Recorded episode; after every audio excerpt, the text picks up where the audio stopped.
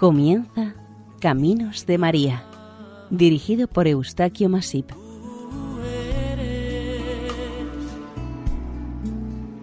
entre todas las mujeres. Sean bienvenidos al programa Caminos de María, realizado por el equipo de Radio María en Castellón de Nuestra Señora del Lledó. A continuación les invitamos a escuchar el capítulo dedicado a la advocación de la Virgen María, Nuestra Señora de los Volcanes, patrona de la isla de Lanzarote.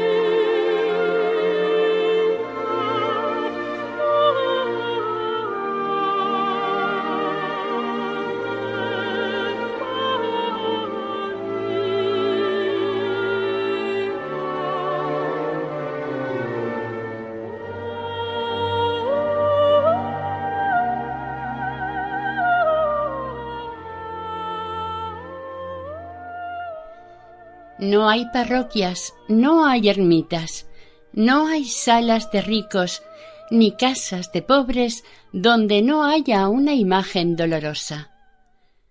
Los viernes se tributa especial culto, acostumbrando a asistir al santo sacrificio y reuniéndose al toque de las oraciones por la noche los fieles en sus respectivas parroquias para rezar la corona dolorosa en unión con los párrocos de los papales de Teguise del principio del siglo XVII.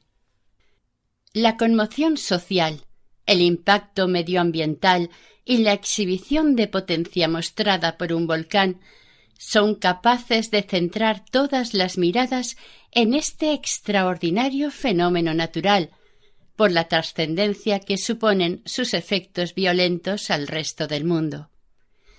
Los pueblos situados o construidos cerca de un volcán saben de las fuertes sorpresas y temores que éste es capaz de causar, a pesar de que en muchos casos dan unos avisos y alarmas muy sintomáticos de cómo puede desarrollarse su eclosión y posteriores vertidos de materiales volcánicos de su interior.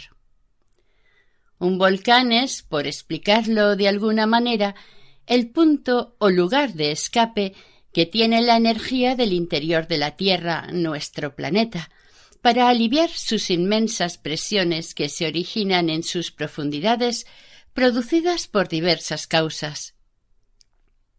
Por el cráter o cráteres del volcán expulsa al exterior cantidades ingentes de materiales incandescentes subterráneos que no pueden permanecer o no caben por más tiempo en las profundidades abismales de la corteza terrestre. Las erupciones volcánicas a lo largo de la historia de la humanidad han causado multitud de desgracias y muerte en diferentes partes del planeta. El arco volcánico o círculo de fuego del Océano Pacífico, las innumerables islas y atolones de este mismo océano Indonesia, Italia, la cordillera andina, las Islas Canarias, más los distintos puntos esparcidos entre los otros continentes de la Tierra, han demostrado sobradamente la fuerza, la potencia y los efectos dañinos provocados por las erupciones volcánicas, que con demasiada frecuencia provocaron y provocan miles de muertes humanas por todas partes. Las Islas Canarias están en el continente africano, frente al Sáhara Occidental. Forman este archipiélago siete islas importantes y otras menores, cuyo origen es volcánico. Se conocen numerosas erupciones de los mismos durante toda la historia, con consecuencias verdaderamente destructivas. Una de estas islas canarias es Lanzarote, la más al norte del archipiélago y la más oriental. Por su tamaño es la cuarta más extensa y por habitantes la tercera más poblada. Se la conoce como la isla de los volcanes o la isla de la Mancha Blanca, debido a las tierras de color blanco que circundan extensamente los alrededores de la localidad de Tinajo. La capital de la isla es Arrecife, por sus especiales características volcánicas y los áridos paisajes que la cubren, está declarada como Reserva de la Biosfera por la UNESCO. Esta isla fue la primera conquistada del archipiélago por los normandos a principios del siglo XV, bajo el mando de Gadifer de la Salle y Jean Bettencourt. En 1404 se estableció en ella la segunda de las sedes episcopales de Canarias después de la de Telde, en Gran Canaria. En un principio fue bautizada como San Marcial hasta 1485. En el mismo lugar en que se levantó la ermita catedral de Canarias, derruida por los corsarios ingleses en 1543, se construyó en el siglo XVII la ermita de San Marcial del Rubicón. Esta ermita consta de una sola nave, con acceso frontal y lateral, ambos enmarcados en piedra. El obispo Dávila y Cárdenas la visitó oficialmente en 1733, según indica una lápida en la fachada del templo. Desde el primer momento que llegaron los colonizadores europeos, se edificó un pequeño templo a la Virgen María, pero más tarde, con la llegada de los españoles, se dedicó la capilla a la advocación de los dolores. La historia de esta isla, a partir de ese momento, discurrió a la par con su evangelización. En poco tiempo nuestra Señora de los Dolores o Virgen de los Dolores se hizo tan popular y la devoción hacia ella creció tanto por toda la isla que en el siglo XVII, como consecuencia de la aclamación popular, empezó a llamarse Virgen de los Volcanes en toda la Mancha Blanca, otro de los nombres como se conoce a gran parte de esta isla y el resto de Lanzarote. Los conejos o lanzaroteños de entonces, de manera unánime, la proclamaron como su protectora tras haber conocido y experimentado en esta árida tierra ciertos sucesos misteriosos y milagrosos. La autorización de los sacerdotes y altas autoridades de la Iglesia isleña no se hicieron esperar la Virgen Dolorosa fue aceptada oficialmente como protectora de la isla. De esta manera, los habitantes de la Mancha Blanca ya la tenían justificada como su celestial patrona. Hay que indicar que oficialmente la Santísima Patrona de Lanzarote es Nuestra Señora de las Nieves, venerada en Famara e histórica patrona de la isla, y el santo patrón San Marcial en Femés. Estos patrocinios no fueron inconveniente para que los fieles devotos, desde sus sentimientos, experiencias y hechos milagrosos, no dudaron en inclinarse por la Virgen de los Dolores o de los Volcanes.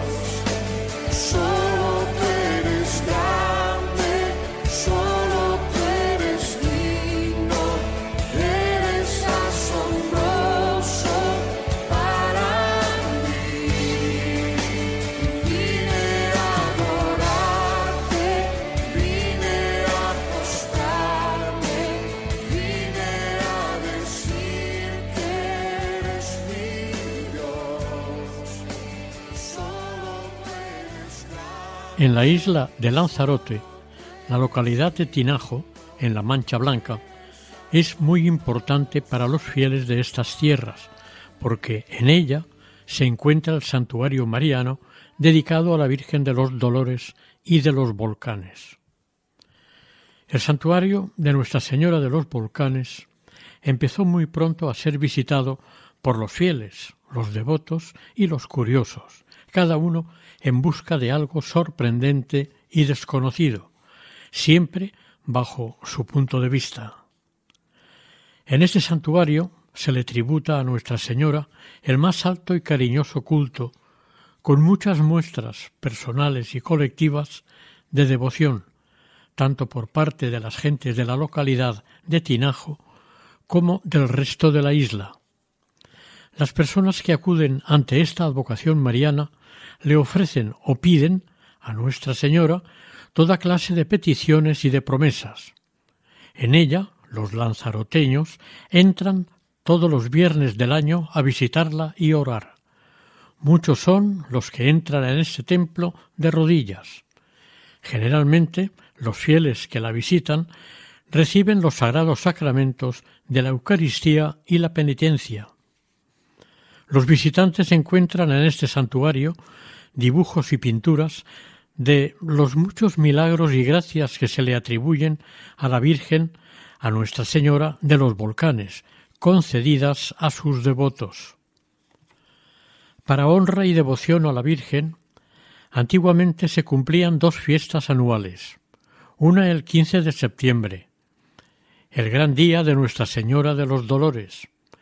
A esta conmemoración puede decirse que acudían de todo o de toda Lanzarote, pero existía otra festividad, prácticamente ahora olvidada. Era el 31 de julio. En esta fecha se le agradecía públicamente a la Virgen su milagrosa intercesión y mediación ante el Señor de la extinción del volcán Timanfaya en los años 1730 y 1824. Después de esta última erupción, esta conmemoración se llamó también la Fiesta del Fuego. La primera erupción sucedió el día 1 de septiembre de 1730. Durante un tiempo se sentían fuertes temblores y ruidos en el suelo que alarmaban a la gente de sus alrededores. Pero llegó un momento, entre las nueve y las diez de la noche, en que se abrió la tierra de pronto cerca de Timanfaya, a dos leguas de Yaiza.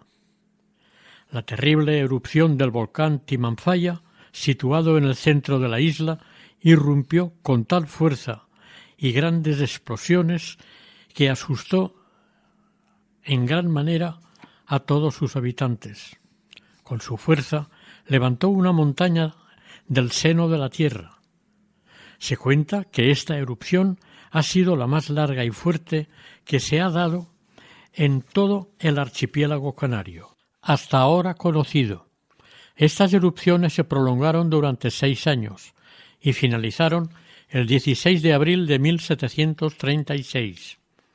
Los materiales volcánicos expulsados por el volcán Timanfaya cubrieron un tercio de la superficie de la isla, mientras los habitantes con posibilidades de esta isla escaparon a otras islas, y los que carecían de medios o economía no pudieron huir, y se refugiaron en Peñas del Cache y Famara al norte, y algunos, menos afortunados, donde pudieron. Los ríos de magma o lava se ramificaban por todas partes, destrozando viviendas, huertas, vegas, caminos, sembrados, animales, etc. El pequeño poblado de Tinajo estaba situado en la parte baja de una pronunciada pendiente. Parecía que una de esas terribles lenguas de lava y fuego caería sobre Tinajo y lo cubriría de magma ardiente, haciéndolo desaparecer. Al fin y al cabo, era lo que ya había sucedido con otros siete pueblos más. Entre dos montañas discurría una terrible lengua de lava después de haber sido detenida en las faldas de las montañas y haber superado la parte alta del valle. Ahora, al no encontrar obstáculos que la detuvieran, empezó a coger velocidad y se dirigía directamente a Tinajo. La catástrofe era inminente.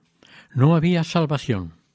Tinajo sería irremisiblemente sepultado por el magma y la ceniza. Oh, blessed Mother, we pray to thee. Thanks for the miracle of your rosary.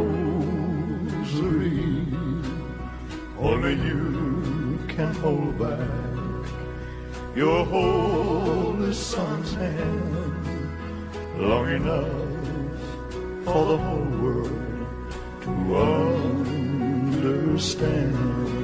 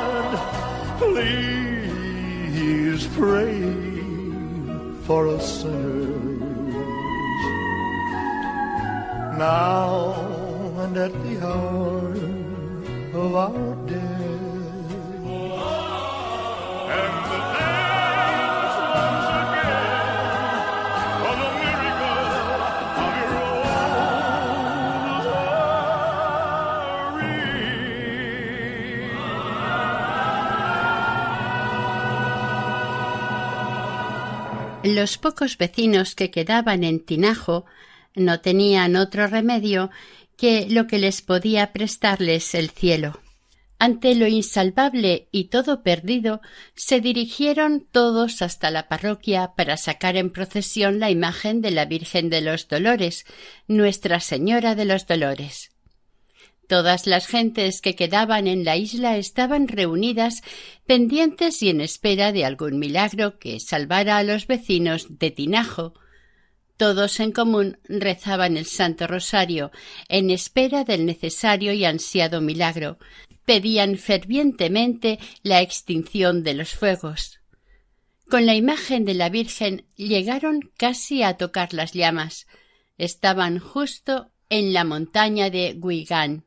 Unos momentos antes, según cuentan las crónicas, el padre franciscano Fray Esteban de la Guardia, padre guardián y predicador general del convento seráfico de Teguise, había exhortado a todos los presentes que confiaran en el poderoso patrocinio de María Santísima, y se hizo este solemne juramento. Si el prodigio se materializa y la Virgen llegara a interceder a las plegarias, se le erigiría un templo en su honor en aquel preciso lugar. Exactamente. Aconteció el milagro. Separó la lava y se petrificó como para contener las oleadas del fuego arrasador, terminando por apagarse del todo. A partir de este momento, aun sin haberse edificado un santuario, se convirtió este extraordinario suceso en historia viva de la gran devoción despertada y que siguen profesando los lanzaroteños a la reina de los ángeles y de los seres humanos. El santuario se erigió mucho más tarde de aquella primera erupción de Timanfaya. Cuando Caballero Mújica escribió sobre los santuarios marianos de las Islas Canarias, indicó que esta crónica narrada procedía del archivo diocesano, según informe de la parroquia de Teguise sobre 1850. Para este autor, esta crónica merece algunas precisiones interesantes para completar la historia de Nuestra Señora de los Volcanes o de los Dolores. La crónica no dice si la imagen de la Virgen era una talla o de una pintura sobre un cuadro. Sin embargo, Caballero es del criterio de que fue un cuadro de Nuestra Señora de las Angustias que había en una entonces ermita, la que actualmente es la parroquia de San Roque de Tinajo. Al parecer, este viejo cuadro estaba guardado en la sacristía vieja y única del santuario de Tinajo y se confirma que la imagen que en la actualidad se venera se adquirió pasado largo tiempo. Según el relato de otro investigador sobre esta advocación, Agustín de la Hoz escribió Hasta tal punto llegó la devoción a la Virgen de los Dolores que en 1872 vemos como doña María Rosa Valenciano le compró un cuadro nuevo al cura de Tinajo, don Benito Parrilla, a cambio del viejo que el padre guardián había llevado en procesión poco menos de medio siglo atrás. Tal reliquia permanecería fuera de su lugar hasta 1910, año en que se descubre arrinconado y cubierto por una tela en el domicilio de don Esteban Velázquez y de manos de su esposa doña Juana Cabrera Feo. Preguntada a ésta, que precisamente estaba enferma, manifestó lo antedicho respecto al trueque del viejo cuadro por otro nuevo.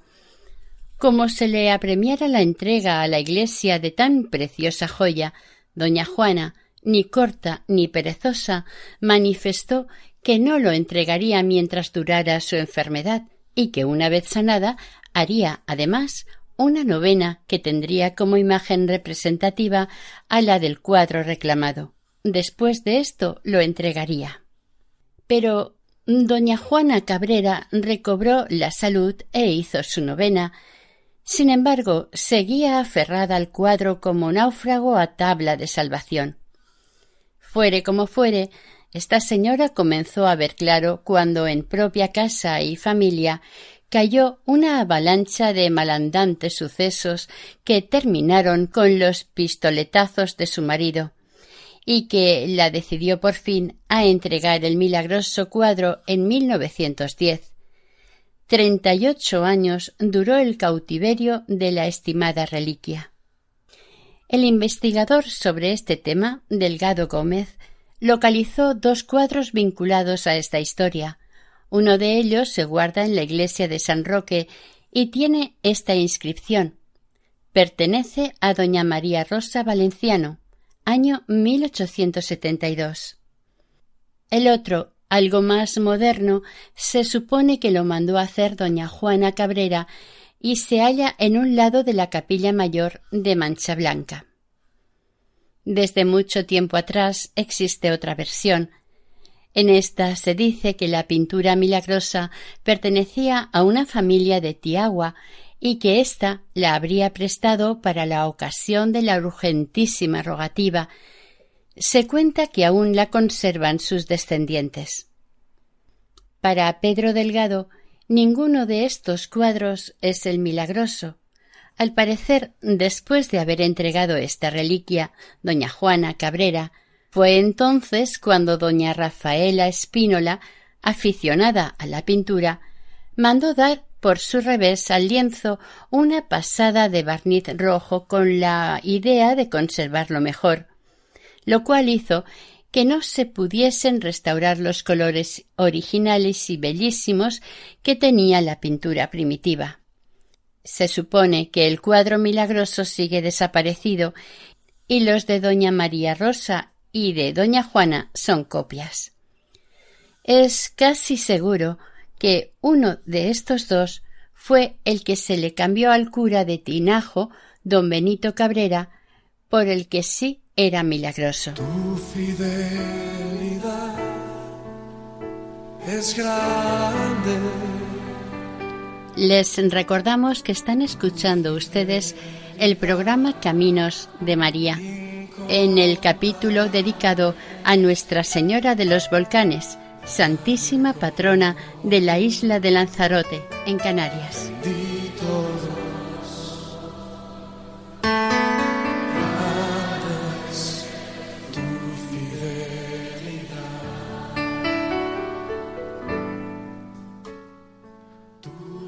Cuando los peligros de erupciones parece que cesaron, los lanzaroteños se relajaron y olvidaron los compromisos adquiridos ante la Virgen del Rosario o de los volcanes, de aquella tremenda erupción primera, a pesar de la creencia de que se construyó una ermita. Esta no se hizo. En 1776 consta que, cuarenta años más tarde del gran prodigio, en el lugar donde cesó la riada de lava, en 1736, únicamente existía una cruz clavada en el suelo.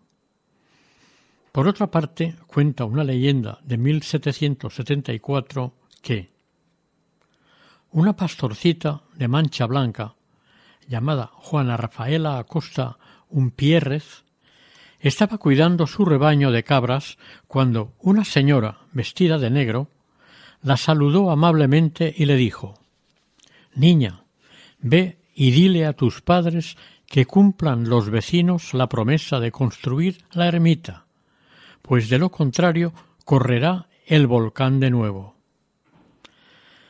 La niña, de unos siete años, corrió a contárselo a sus padres.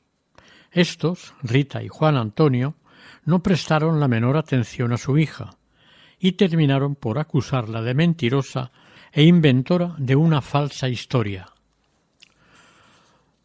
Unos días más tarde, Juanita se ve otra vez con la señora, la señora enlutada, y manda el mismo encargo. La niña le contó a la señora lo que había ocurrido en casa con sus padres y tenía miedo de que la castigaran. La señora de negro, que no era otra que la misma Virgen María, le puso la mano sobre el delicado hombro de la niña y le dijo Ve, ahora te creerán. Cuando Juanita llegó a casa de sus padres, estos quedaron aturdidos totalmente, pero no dieron crédito a lo que vieron. Una sombra morada, en forma perfecta, de delicada mano femenina. Sin tardar se dirigieron atemorizados a contarlo a las autoridades de la Mancha Blanca. Juana Rafaela fue llevada de inmediato a la villa de Teguise la flor del espíritu religioso de la isla. Desde luego, fue acompañada por gran cantidad de fieles devotos de la Virgen y otros muchos curiosos que no querían perderse este suceso. La niña fue examinada e interrogada por médicos y religiosos, sin encontrar ningún motivo ni causa. Los religiosos, con la niña, fueron a recorrer las ermitas y templos de la isla, hasta que Juanita reconoció a la mujer enlutada en una imagen de la Virgen de los Dolores que vio en una hornacina de la parroquia de Teguise. La mujer que le daba tantos recados y consejos. A partir de ese momento, todos los vecinos, ricos y pobres, se comprometieron a edificar la ermita prometida en aquellas casi lejanas fechas de angustia y desolación. En 1780 se edificó la ermita comprometida en 1730. En apenas un año de construcción quedó terminada y al año siguiente, en 1781, fue bendecida solemnemente.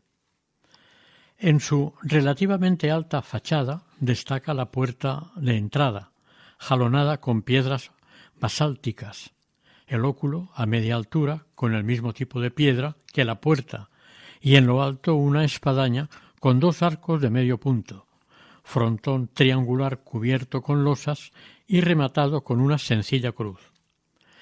No es una ermita de grandes dimensiones, es un templo sencillo, limpio, de una sola nave de cañón, separada del presbiterio por un arco de medio punto en su exterior queda reforzada con contrafuertes.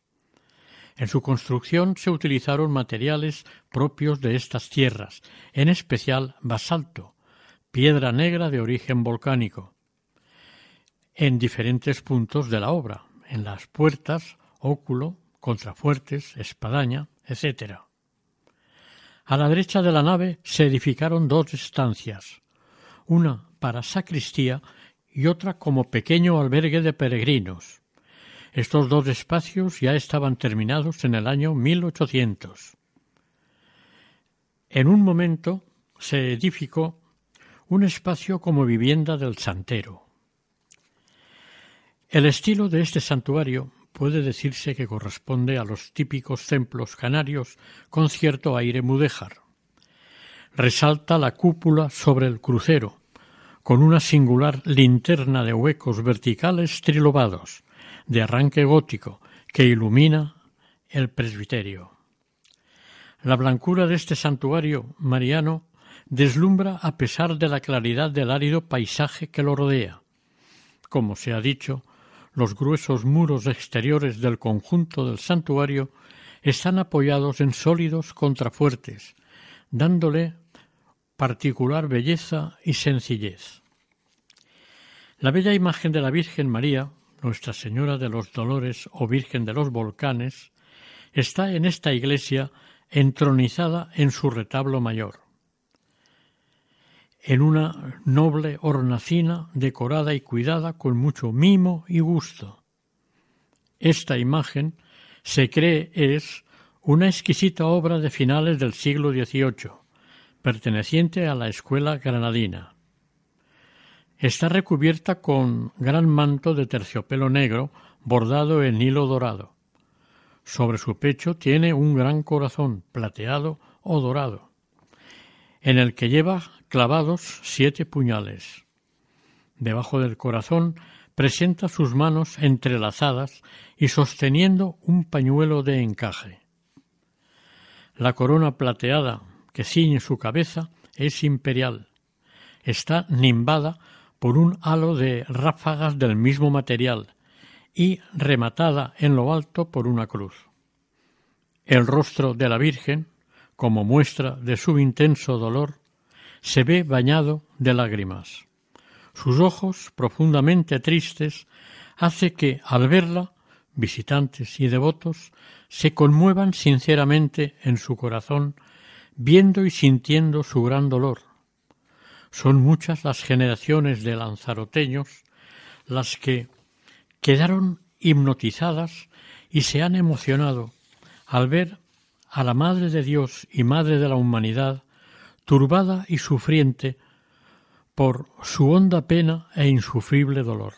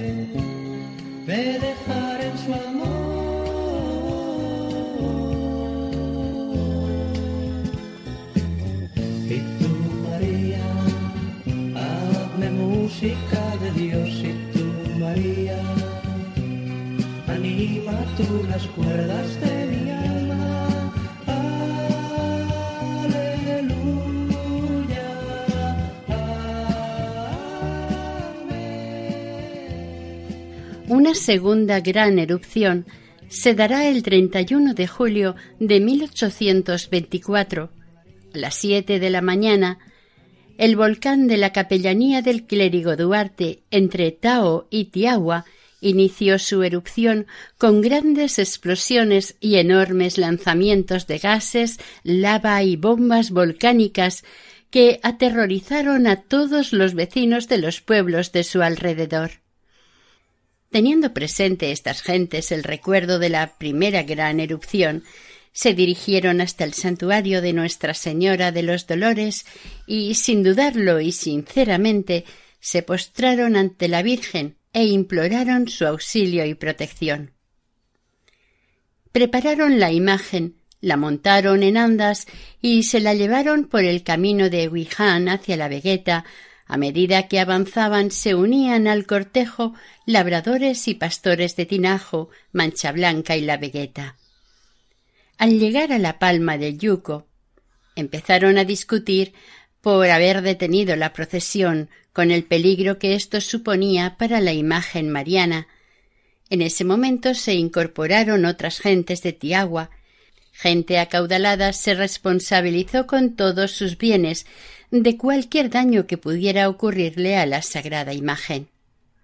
Cuando el cortejo llegó a su destino, el religioso y popular cortejo a las faldas de Tamia por el caminito viejo de Tiagua a y a la vista del estruendoso y ardiente volcán, colocaron la imagen de la Virgen frente al volcán para que viera también con sus propios ojos el enorme tamaño que presentaban las explosiones y fuego del mismo.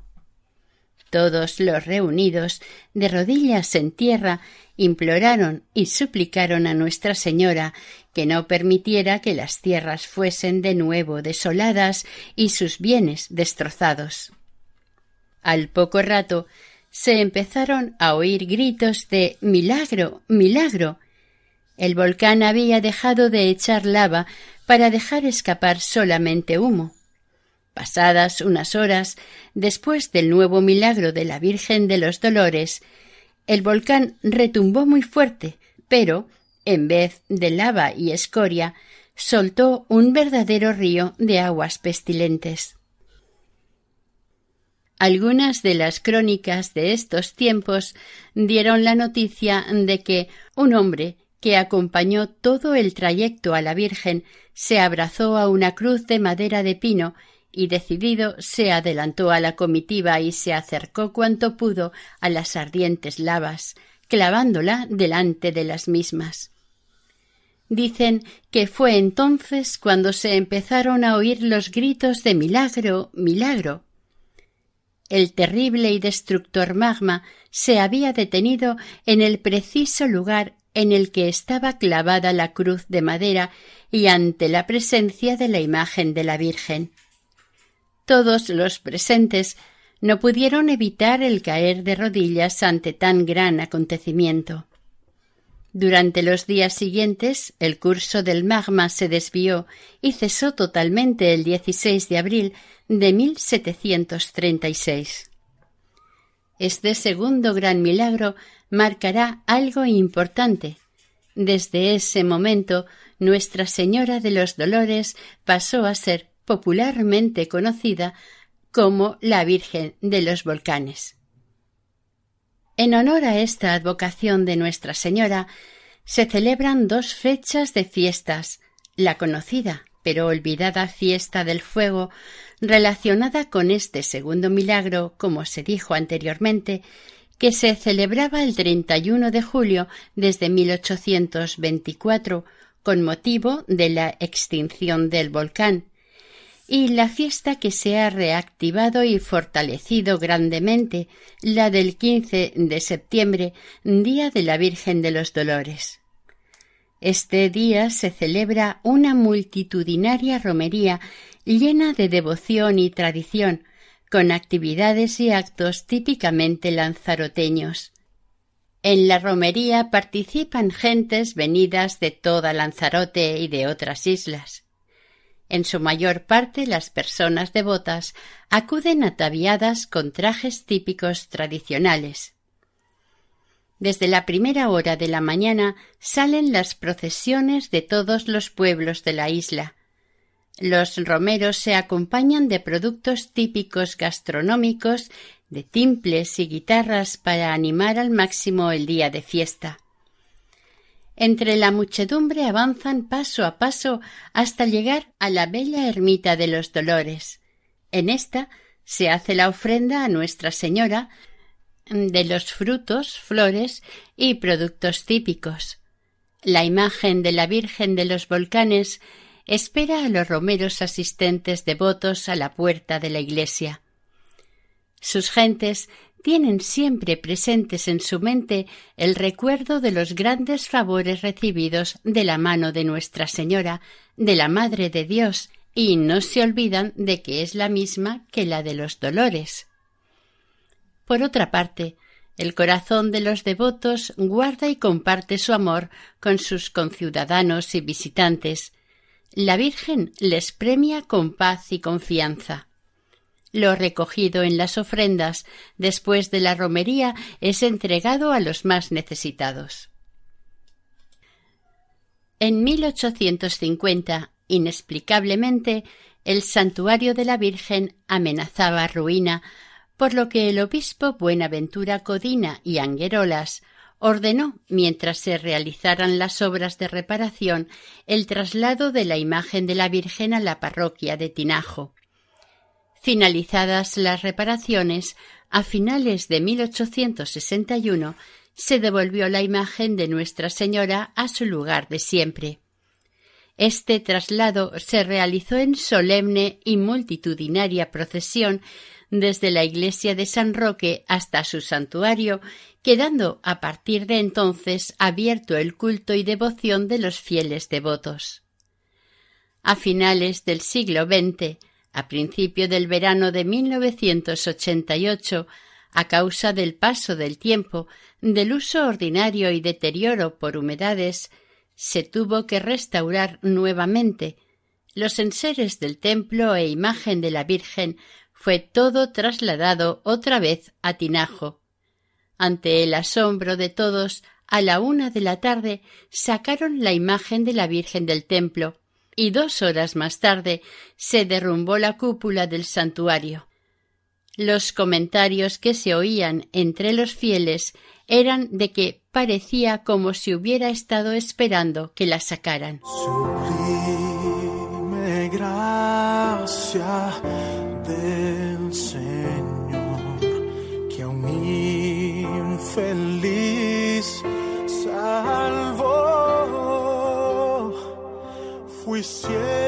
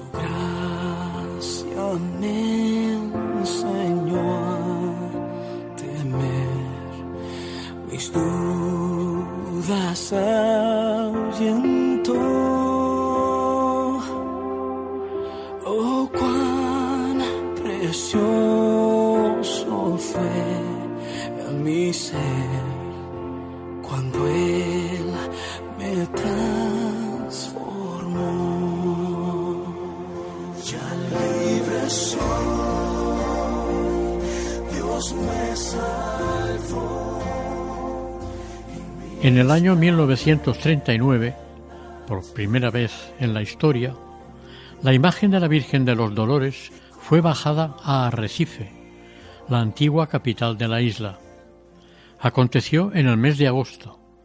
El motivo fue una acción de gracias por haber terminado la Guerra Civil Española. El domingo día 13 de agosto de este mismo año, por la mañana, fue trasladada la imagen de la Virgen a la capital insular, Arrecife, pasando antes por la iglesia de San Roque de Tinajo, donde hizo una corta parada y continuó en dirección a Mozaga. Al llegar a Arrecife, en la plaza de la iglesia matriz de San Ginés, hubo un encuentro entre las imágenes de San Ginés, patrono de la localidad, y la de la Virgen de los Dolores. Las colocaron juntas en el exterior del templo para comenzar el septenario. En Arrecife, la imagen de la Virgen permaneció una semana. En este tiempo fue visitada por numerosos fieles procedentes de toda la isla. El 20 de agosto, domingo, pasado el mediodía, salía de la ciudad la imagen de la Virgen de los Dolores en dirección a su santuario en Mancha Blanca, donde llegó alrededor de las seis de la tarde. La segunda bajada de la imagen de la Virgen a Arrecife aconteció en 1965. Ese desplazamiento a la capital insular se debió a la Cruzada del Rosario en familia, un acto en el que se logró reunir en las calles arrecifeñas a más de veinticinco mil personas. La Virgen de los Dolores o de los Volcanes salió a las nueve de la mañana del domingo 19 de diciembre de 1965 de su ermita de Tinajo, rumbo a Arrecife. Para este trayecto se instaló la imagen mariana en una carroza en forma de volcán. El trayecto de este viaje pasó por Vegueta, Tiagua, Tao, Mozaga y San Bartolomé. En este último pueblo se ofició una misa solemne en su honor. Luego de la misa, siguió el recorrido hasta la capital insular. Sobre las cuatro de la tarde llegó la comitiva a la avenida marítima arrecifeña, donde una gran cantidad de gente le dispensó la más cariñosa y cordial bienvenida. Cinco familias diferentes se ocuparon de rezar públicamente el Santo Rosario. Quien presidió estos actos religiosos fue el reverendo Patrick Peyton, la imagen de la Virgen quedó recogida en la iglesia matriz de San Ginés, parroquia de la capital. Cientos de miles de personas visitaron a la Virgen de los Dolores Volcanes durante su estancia en la parroquia.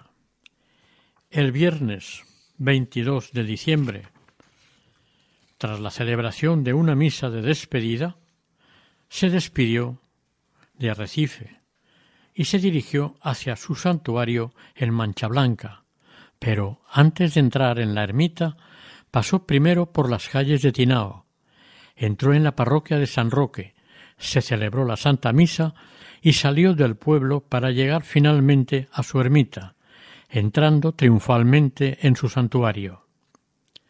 En 1999, algunas personas de Tinajo se reunieron y acordaron de volver a la zona de la original cruz de madera de pino en la que se paró la corriente de lava en abril de 1736 su original aspecto lábico, pero al escarbar encontraron la base de la antigua cruz. El caso es que se hizo una nueva cruz de 2,70 metros de alta por 1,40 de brazo y encima de esta nueva se colocó la original de un metro de altura por 41 centímetros de brazo. En el centro de las dos cruces una fecha 16 de 4 1736. En el año 2000, siendo año jubilar, se organizó otra bajada a Arrecife y por primera vez a Teguise, la que fuera antiguamente la capital de la isla de Lanzarote. Para este traslado de la imagen se realizó una votación popular con un resultado negativo. Este resultado se dio por razones de seguridad. Los votantes se opusieron a este nuevo traslado y la bajada quedó frustrada en este año. A pesar de lo apartada y alejada que queda en las Canarias la isla de Lanzarote, el santuario de la Virgen de los Dolores o Virgen de los Volcanes es un lugar de peregrinación bastante concurrido durante todo el año, especialmente cuando hacen presencia en algún punto insular canario los seísmos y las erupciones volcánicas. La credibilidad, la confianza y la devoción a esta advocación mariana en la isla de Lanzarote se debe y conviene tenerla siempre presente entre los creyentes en todas partes.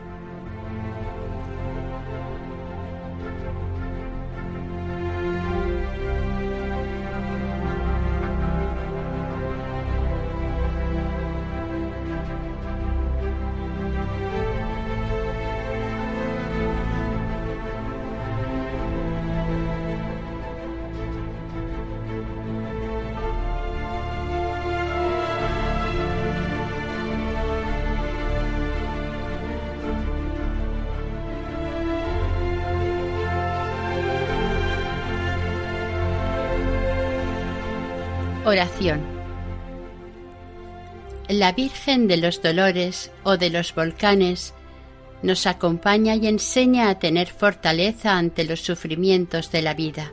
Pidámosle la fuerza necesaria para afrontar las adversidades y ser capaces de seguir a pesar del dolor. Compadécete, Señora, e intercede ante nuestro Señor por nuestras debilidades y errores que en tantas ocasiones nos debilitan. Así sea.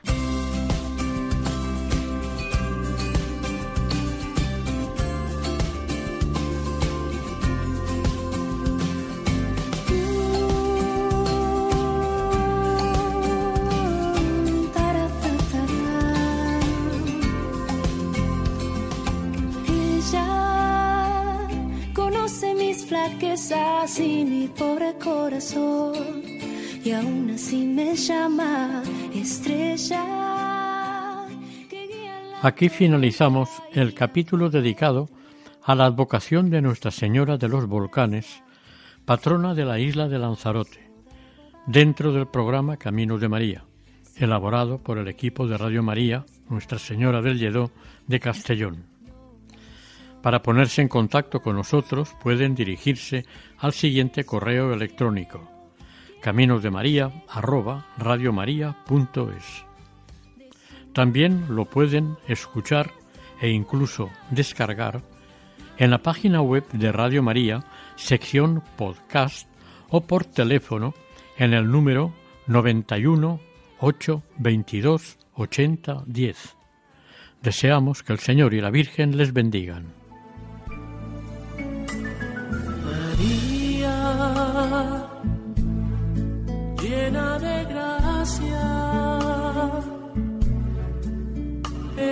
Señor está contigo. Han escuchado en Radio María Caminos de María, dirigido por Eustaquio Masip.